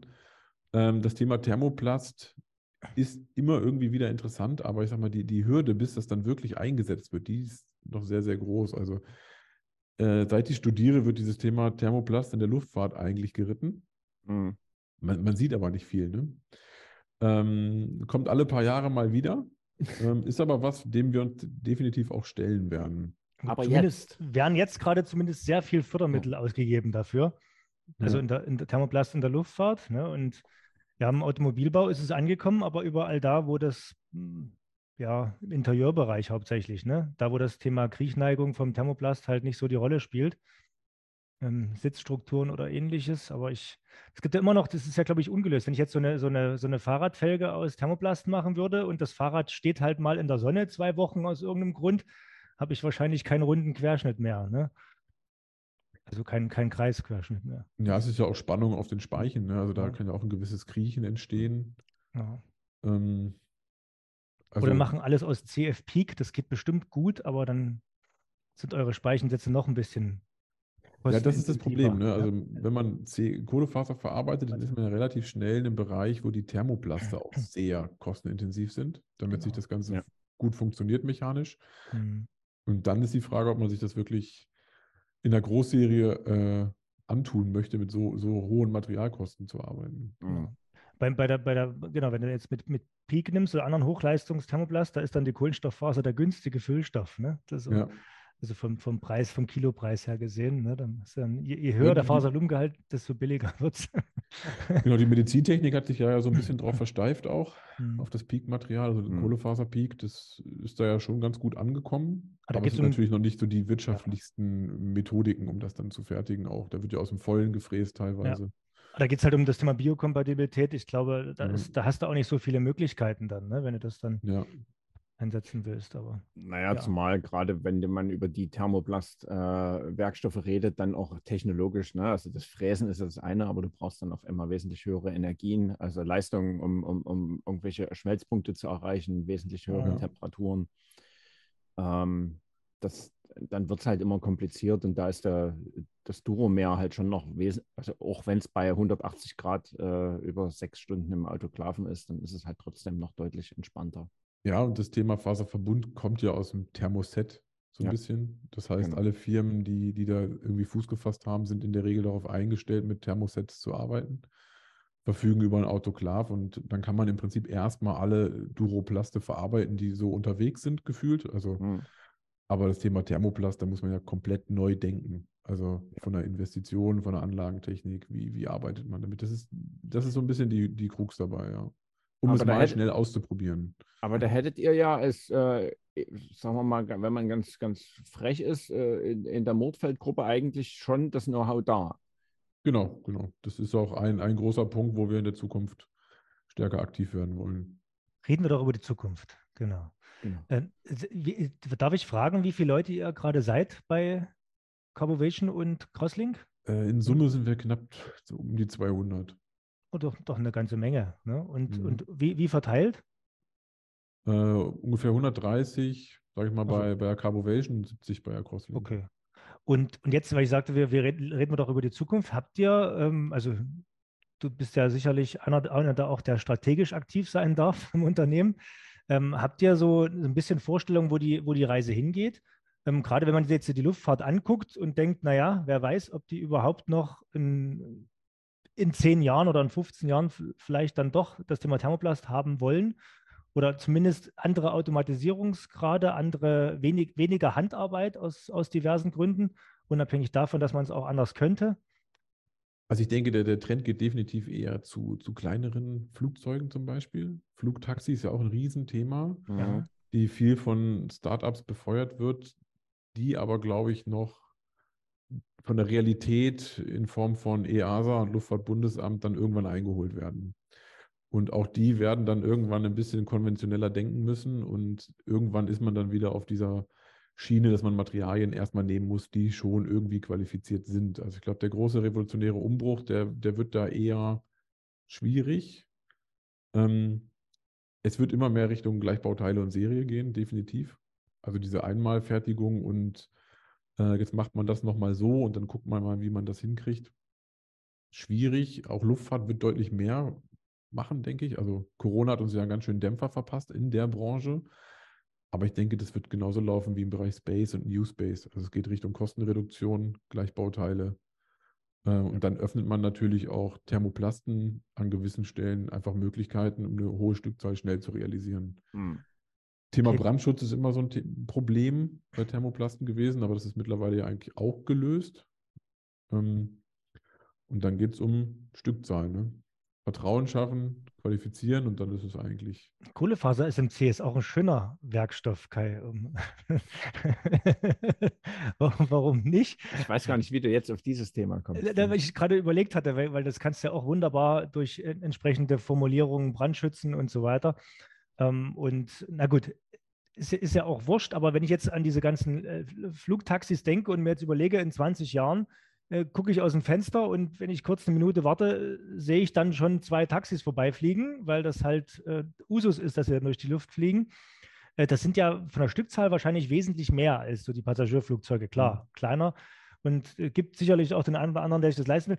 Ich gebe dir recht, in Deutschland werden wir auf alle Fälle diejenigen sein, die aufgrund der äh, zu Recht etwas konservativen Vorschriften aus Sicherheitsgründen die letzten sein werden, die das an den Himmel bringen. Wir werden die ersten sein in den Entwicklungen vielleicht mit, aber ich sag mal, fliegen wird das halt zuerst in Kalifornien oder halt, keine Ahnung, in Saudi-Arabien, irgendwo, wo es halt geht, wo das jemand per Dekret entscheidet, dass es funktioniert, äh, weit aus dem Fenster gelehnt. Aber es wird wahrscheinlich doch kommen, oder siehst du das halt wirklich, dass uns, weil du sagst, Realität wird uns einholen, ähm, damit meinst du eher konventionellere Bauweisen oder meinst du, dass das generell das Thema vielleicht nicht so kommen wird, wie alle denken? Äh, ich denke nicht, dass es so, so unfassbar rasant kommt, wie man denkt. Also die, wir führen ja auch Gespräche mit den entsprechenden äh, Startups und Herstellern, die unterwegs sind. Das, oft kommen die nicht aus der klassischen Luftfahrt. Das sieht man jetzt ja auch so, dass sie jetzt anfangen, entsprechend Manager und Know-how teilweise einzukaufen. Mhm. Ähm, und die werden dann gefühlt schon eingeholt, was gibt es für Regularien, was muss ich alles beachten, wie viele Tests muss ich machen und von dieser ersten Idee und der ersten Skizze, wo das loslief und wo man dann angefangen hat, die ersten Prototypchen zu bauen und vielleicht fliegt das irgendwann mal, ähm, da war natürlich eine große Vision da. Äh, und ja. da wird die Realität äh, die Kollegen schon einholen, was da alles beachtet werden muss. Und das, du hast bestimmt recht, also Saudi-Arabien und Co., da sollen ja auch die ersten fliegen. Ja, ähm, aber ich sag mal, jedes, jedes westliche Land wird da relativ vorsichtig sein, das wirklich dann zuzulassen. Da, da muss nur ein ganz, ganz großer Weg gemacht werden. Okay, ich, ich bin gespannt. Ich habe jetzt neulich erst wieder gelesen, dass Lilium, der sicherlich da als einer der ganz großen in, bei, von diesen ganzen Startups da bezeichnet werden kann, mhm.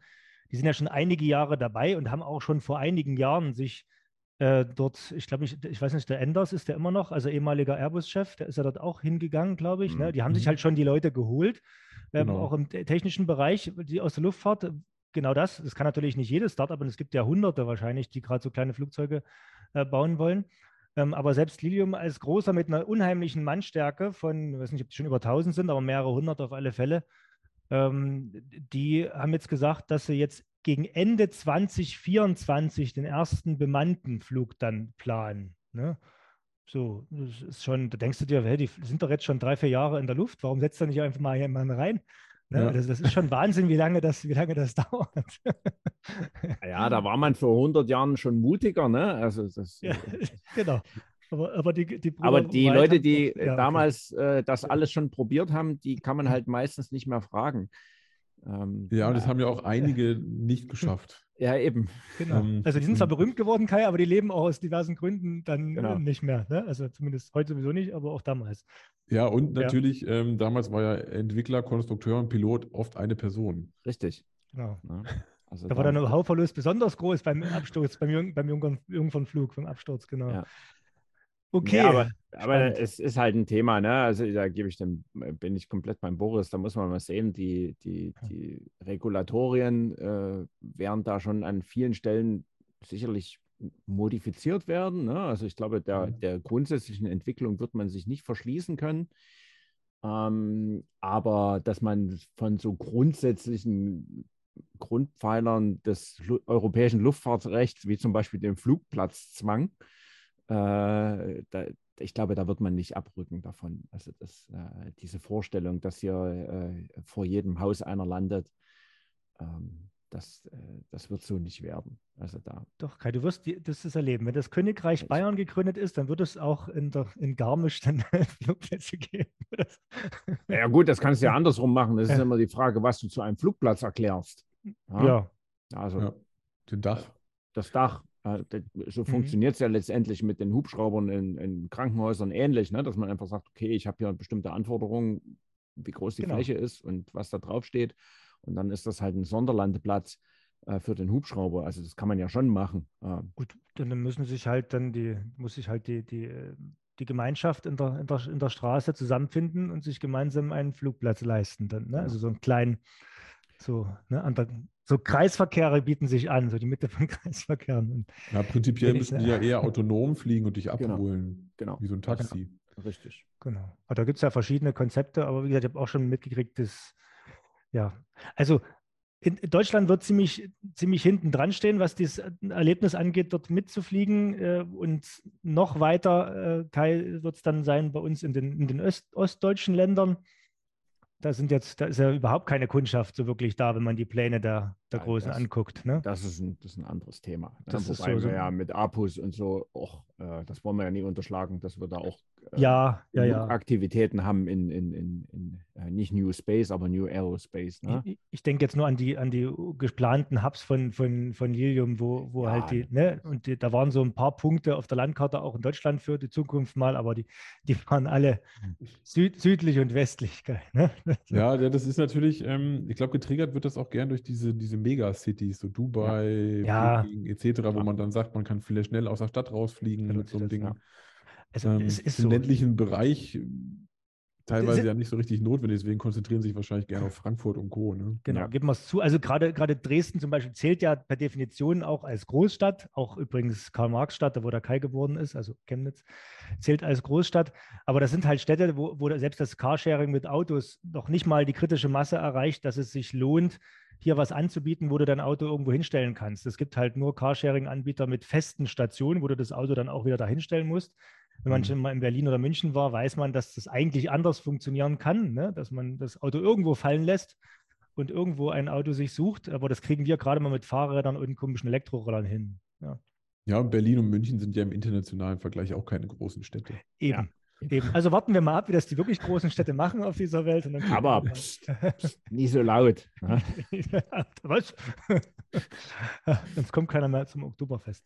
So, So, um jetzt wieder äh, eine dieser berühmten äh, Überleitungen des Grauens zu schaffen. Äh, wir sind ja gerade beim Fliegen und Thomas und ich, wir werden ja nächste Woche auch fliegen. Äh, Oh. äh, und zwar Aus- nach Paris. aus Sicht der Ausstrahlung ist es dann letzte Woche gewesen. Ja, das stimmt. ne? Das ja. stimmt. Ja. Also wir sind geflogen, Wir sind, wir wir sind letzte Woche, nächste Woche geflogen. wir, äh, sind, aber wir werden nächste Woche geflogen sein. das Nee. stimmt. Letzte Woche werden, egal. Und was ist das jetzt? Futur 2. Äh, Ja, wahrscheinlich. Drei und vier kenne ich Äh, nicht. Also, andere Frage, da wollte ich eigentlich hin. Boris, seid ihr auch auf der JEC? Oder äh, Nicht als Aussteller. Äh, wir Mhm. haben zwei, drei Kollegen, die quasi mal als Besucher rüber äh, huschen und auch gern bei euch vorbeikommen. Äh, wir schauen uns jetzt im, im Endeffekt mal an, wie das nach Corona alles wieder richtig losläuft. Ja, Das wird spannend. Also letztes Jahr war es ja noch so gemischt, ne? Also Ja, wir waren ja, ja. letztes Jahr, äh, da, da war es noch gemischt, weil vor allen Dingen die asiatischen, ja, sowohl Aussteller als auch Gäste natürlich gar nicht äh, anwesend waren. Ja, ich, ich bin kein großer Fan von diesen hybriden Messen, muss ich sagen. Naja, Also- das funktioniert nicht. nee, als Also es ist schön, nicht. wenn, wenn Vorträge noch live gestreamt werden, das ist auch schön, ja, für die Ja. Daheimgebliebenen in dem Sinne, aber Ja, aber eine Messe Hybrid, das funktioniert gar nicht. Ähm, Ja.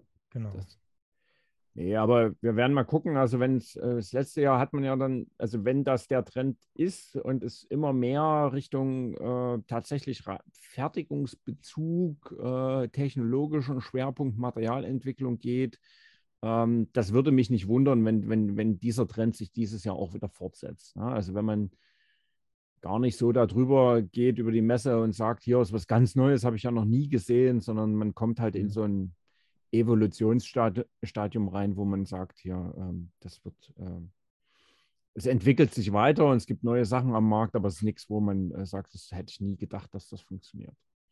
Ja. ja, es ist auch, die Messe ist nicht mehr der Ort, wo jetzt die großen Neuigkeiten Ja. gezeigt werden. Ne? Das kann man vorher marketingtechnisch deutlich besser ausschlachten, wenn man das ein bisschen vorher verteilt und dann Ja.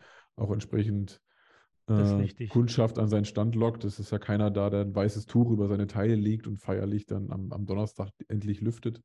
Genau. Ähm, Das ist wird ja auch richtig. schon per Guerilla-Marketing vorher verteilt. Ja. Ja. Aber das ist ja, genau, das ist die Frage der Herangehensweise. Ne? Man ist sich einig, das ist so eine Art Branchentreff, ne? auch wenn das ja, ja keine Branche ist, aber äh, wenn man jetzt die Composites-Industrie als solches bezeichnet und eigentlich geht es wirklich darum, viele Leute mal zu treffen, sich mit denen auszutauschen. Äh, mein Fokus ist auch, dort Leute zu treffen, die ich schon kenne in erster Ja. Linie. Es gibt andere Messen, da ist es anders. Da wirst du Leute kennenlernen, die du noch nicht kennst, damit es auch funktioniert. Und deswegen, ähm, Kai, ihr als LZS werdet auch nur als, als Besucher hingehen, ne? als Genau. Composition United. Ich bin in Person auch als Besucher da, bin ein bisschen auch bei uns am Stand. Ähm, Boris hat es angesprochen, Stand von uns als CU, der ist, äh, wer, wer uns besuchen möchte, man kann da auf alle Fälle mit uns und dem Boris, wenn er gerade da ist, einen Kaffee trinken. Wer, uns besuchen ähm, mochte, ne, egal. Ja, wurscht. nee. Ne, es gilt ja nächstes Jahr wieder auf alle Fälle, wenn man das zu spät hört. Aber wir sind in Halle 6 äh, unterwegs und jetzt spare ich mir die ganzen Standnummern aufzuzählen mit 30 Unterausstellern, weil es wird ja eh zu spät ausgestrahlt, Kai. außer, du gibst, dir- außer du gibst dir einen Ruck und machst schnell noch eine, eine Hauruck-Aktion. Eine, eine, eine Ja. aus, ausnahmsweise ziehst du die Folge vor oder sowas. Ne? Ja, nee. Wir, Aber das ist jetzt auch nicht Tradition sollte gut. man. Gut, der Tradition, ja, sollte man nicht, nicht brechen mit der Tradition. Gut, Aber Boris, wie, in Paris. wie, wie trifft man euch? Also gibt es irgendwelche Messen oder Veranstaltungen, wo ihr euch äh, rumtreibt, äh, wo man mit euch ins Gespräch kommen kann? Äh, unterschiedlich. Also als Aussteller tatsächlich sehr, sehr selten. Das Mhm. ist irgendwie, also momentan bei uns auch nicht vorgesehen, äh, groß Stände zu machen. Wir sind öfters mal auf Gemeinschaftsständen. Also sowohl mit dem äh, CU, teilweise auch mit dem AFBW, Luft- und Raumfahrt Baden-Württemberg sind wir zum Beispiel Mitglied.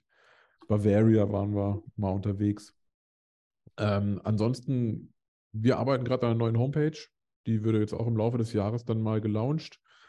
Ähm, ansonsten, mich findet man auch bei LinkedIn, kann mich einfach anhauen oder die Kollegen, also die Carbovation, Mhm. Rotfeld sind dort vertreten, machen auch mal, wöchentlich Beiträge.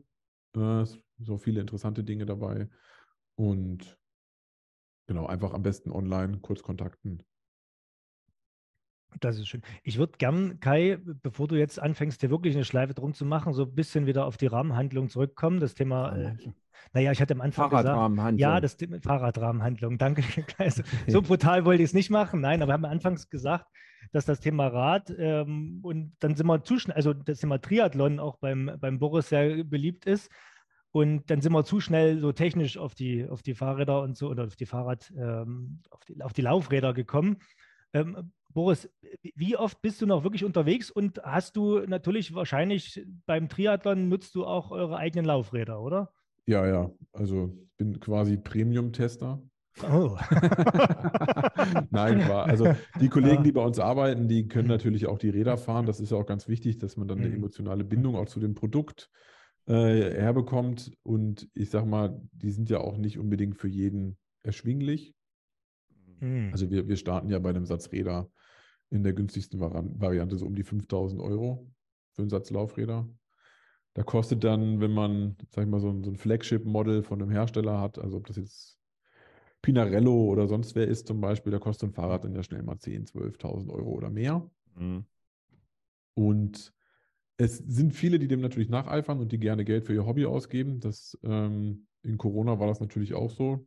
Viele konnten nicht in Urlaub fahren und haben, sind entsprechend mehr Fahrrad gefahren zu Hause. Ähm, wir waren tatsächlich noch 2019 ähm, so in unsere Wiege zurückgekehrt. Also ich habe damals 2009 in Moritzburg meinen ersten Triathlon gemacht. Ach. Moritzburg liegt, liegt bei Dresden übrigens. Ne? Ja, genau, das ist äh, das schöne Schloss aus dem Drei Haselnüsse für Aschenbrödel. genau. Film. Da, da gibt es jetzt irgendeine komische Neuverfilmung, bitte nicht gucken, nur die, das Original. Genau, So. nur das das Original ähm, Ja. schauen. Äh, genau, da hatte ich damals 2009 meinen ersten Triathlon gemacht, noch lange bevor ich überhaupt Carbon irgendwas besessen habe. Da bist du durch diesen Karpfenteich geschwommen. Ich Ja, wollte mehrfach, es gerade fragen. Man, man Oh, schwimmt im Schlossteich und es ist nicht so Ah. schlimm, wie man denkt. du warst noch nie beim Abfischen dabei, oder? Ich glaube, ich bin da, also mittlerweile bin ich da über jede Distanz gestartet. Also Ja. von Sprint, Olympisch, Mitteldistanz. 2019 haben wir dann da quasi zum zehnjährigen Jubiläum, Mhm. also meinem zehnjährigen Jubiläum dort dann die Langdistanz gemacht. Ach, cool. Dann kam ja Corona, da war ja gar nichts mehr mit Wettkämpfen in der Richtung und äh, unser Sohn wurde geboren. Das hat natürlich auch, sage ich mal, auf der, auf der Waage einige Spuren hinterlassen bei mir.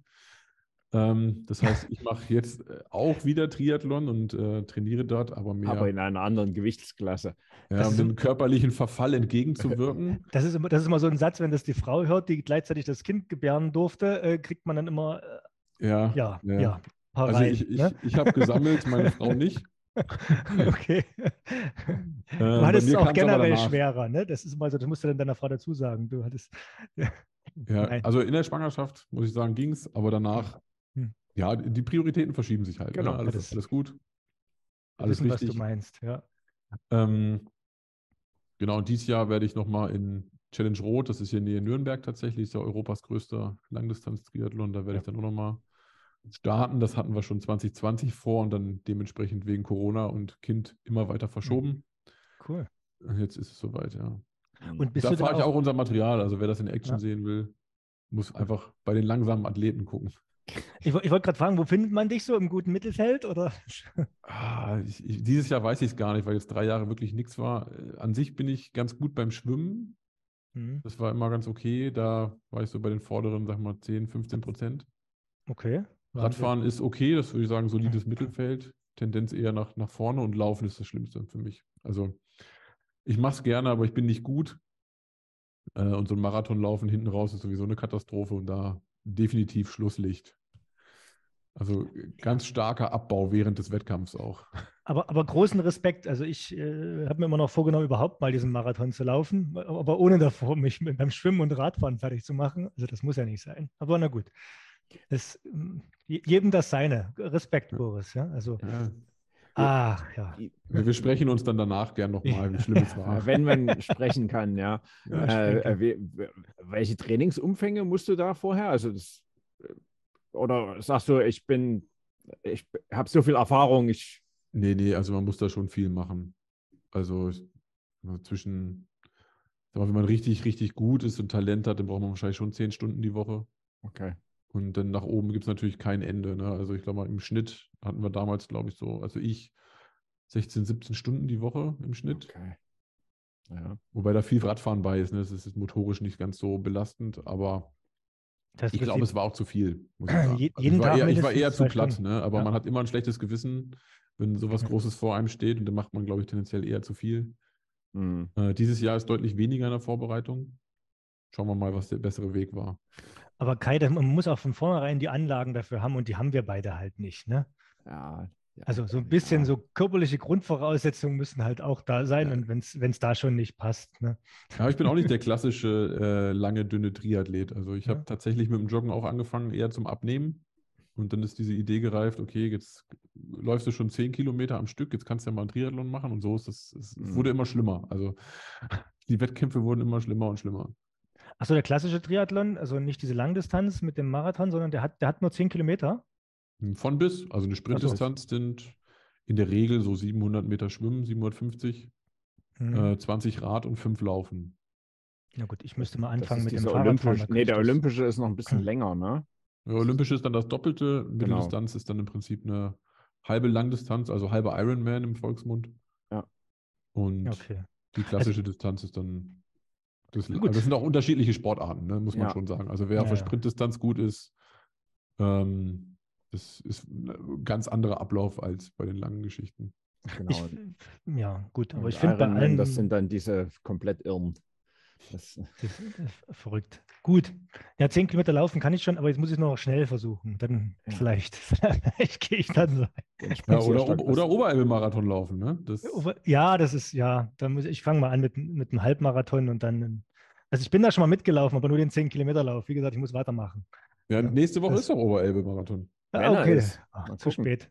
äh, was bei Also der wir- Kälte. Oh. Na wir haben äh, aktuell sind Teile des Elbradwegs schon wieder gesperrt. Achso, die Elbe ist gerade sehr breit, ja, das Ja, stimmt. die ist sehr breit. hm, Ja. bin heute früh auch mehrfach am Radweg gefahren, aber das denkt man schon noch einen Meter und du musst auf die Stadt ausweichen, auf die Straße. Ja, die Kollegin musste Hm. schon einen Umweg fahren, weil Teile des Elbradwegs schon gesperrt sind wegen, wegen Überflutung. Dann. Hm. Aber das ist, okay, das ist hochspannend. Also du bist ja wirklich äh, Respekt, äh, richtig Gibt noch es das Eisschwimmen noch in Dresden? Sportler. Ja. Ja, natürlich. Also es gibt kein Eis mehr, weil es Ja. ist zu warm im Winter, aber Ja. es äh, tatsächlich am 1.1. wird noch äh, Ja. offiziell angebadet. Ach so, da war ich gar nicht. Also ich war nur am Silvesterabend war ich in der Elbe drin, Okay. aber nur, aber nur auf, auf, äh, nach der Sauna und dann wieder zurück in die Sauna. ja, Und das war auch nicht wirklich eine Kunst, weil Silvesterabend war im Vergleich zu jetzt, wo wir seit Hm. gefühlten Monaten im Frühjahr hier zwischen 0 und 7 Grad uns bewegen täglich. Äh, bei viel Regen äh, war es zu Silvester bei uns 18 Grad plus. Ne? Also das. Ja, wir, wir, haben mit der Familie auch tatsächlich in der Nähe, also in Dresden, äh, Silvester gefeiert. Ich glaube, es waren 15 Grad am ersten. Ne? Ja, ja, genau. Ja, dann am nächsten Tag noch 15, ja, irgendwie, genau. Das irritierend, aber gut. War, wäre ein guter Start gewesen. Ähm, Wäre ein guter Start gewesen, genau. gut. Haben wir, haben wir jetzt noch was offen, was wir vielleicht, äh, Kai, du Ja, wolltest, ich äh, könnte, ja. ich würde, würde noch mal so eine tödliche Überleitung probieren hier. bitte. We- Wenn du dann, äh, Boris, wenn du, wenn du Tage auf dem äh, oder Stunden auf dem Rad zubringst, äh, hörst du denn dann wenigstens irgendwelche Podcasts oder wie, wie vertreibst du dir die Zeit? Das darf man ja nicht. Ne? Das ist ja nicht erlaubt, so laut. Nee, also ich höre auch- ich höre schon was. Ähm, klar. Ja, im Training Ähm, darfst du doch. Ja, ja, ja, im Wettkampf nicht, klar. Ja. Ähm, ja, tatsächlich ähm, bin ich großer so True Crime-Fan. Okay. Also fing, fing mal an mit Zeitverbrechen, aber die haben wir, glaube ich, jetzt alle durch bei den langen Autofahrten. Okay. Ähm, und tatsächlich eigentlich total viel. Also von, von SWR 2 Wissen Mhm. bis wer weiß denn sowas. Also ich habe da so, so eine Playlist, die spielt mir immer die witzigsten Sachen da rein. Okay. Ähm, Machte Millionen habe ich neu entdeckt. Okay. ich, so, so Wirtschaftskriminalität ist echt, äh, wirklich äh, hörenswert, ganz witzig. Was macht der Millionen? Macht und Millionen. Macht und Millionen. Äh, Okay. von Business Insider, die haben das recherchiert und das sind, sag mal, so Fälle von den frühen 90ern, wo irgendwie Leute Millionen ohne Ende betrogen haben und ein Leben in Saus und Braus, bis es aufgeplant Also müsst ihr euch mal anhören. Ja, mach ich mal. Ich, ich pack's mal in die Shownotes, da kann, Ja. können, können die Hörer das auch noch mit angucken. Ja, sehr schön. Soll ich auch mal. Ja. Gut. Ja, schön, Kai. Jetzt haben wir viel, viel erfahren über den Boris, viel über Carbovation und Crosslick und die Mordfeld-Gruppe. Ich bin übrigens spannender Arbeitgeber. Ich überlege jetzt die ganze Zeit, ob ich mich bei euch bewerbe, wenn man das, das, das, das Fahrrad dann quasi als Mitarbeiter, als Trainingsgerät zur Verfügung gestellt bekommt. Das ist toll. Ich habe mit dem, mit, dem, mit, dem gleichen, mit dem gleichen Antritt habe ich als Student mal ein Praktikum bei Rolls-Royce in Goodwood in England gemacht. Ähm, Mhm. Aber ich durfte dann trotzdem nicht einfach so Rolls-Royce fahren. Das habe ich nicht ganz verstanden. Aber Ja, da ja. braucht man irgendwie drei interne Führerscheine bei BMW noch, bis man die Karre lenken darf. Ähm, aber ich durfte zumindest mitfahren. Gut, Kai, ich habe dir jetzt ähm, die, die Pointe versaut und musst jetzt wieder nochmal anfangen.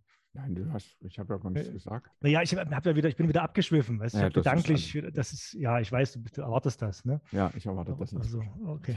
Nee, sehr schön, Boris. Vielen Dank. Ähm, dann machen wir hier die obligatorische Schleife drum. Ähm, wie gesagt, wir werden uns und beziehungsweise deine Kollegen werden wir sicher in Paris treffen. ja. Ähm, ansonsten werden wir uns sicherlich bei der einen oder anderen äh, CU-Veranstaltung mal über den Weg laufen. Äh, nur nicht bei irgendwelchen Triathlons und so weiter. Da, äh, Ja, ihr könnt ja zum Gucken mal kommen. ja, wir kommen zum Jubeln, ja, genau. Ihr seid Yeah. auch natürlich gerne mal eingeladen, wenn ihr in der Nähe seid, also ob das dann Nähe Nürnberg oder Nähe Ja. Friedrichshafen, Bodensee Auf ist, jeden Fall. meldet euch einfach. Das machen wir. Mhm. Genau, dann vielen Dank für, äh, äh, an dich. Äh, das war sehr nett. Ähm, wir werden sehen, dass wir das wieder zeitnah schneiden und veröffentlicht kriegen, Anfang Mai. Oh, und bedanken uns und tschüss, bis zum nächsten Mal. Danke euch auch. Danke, tschüss. Ciao.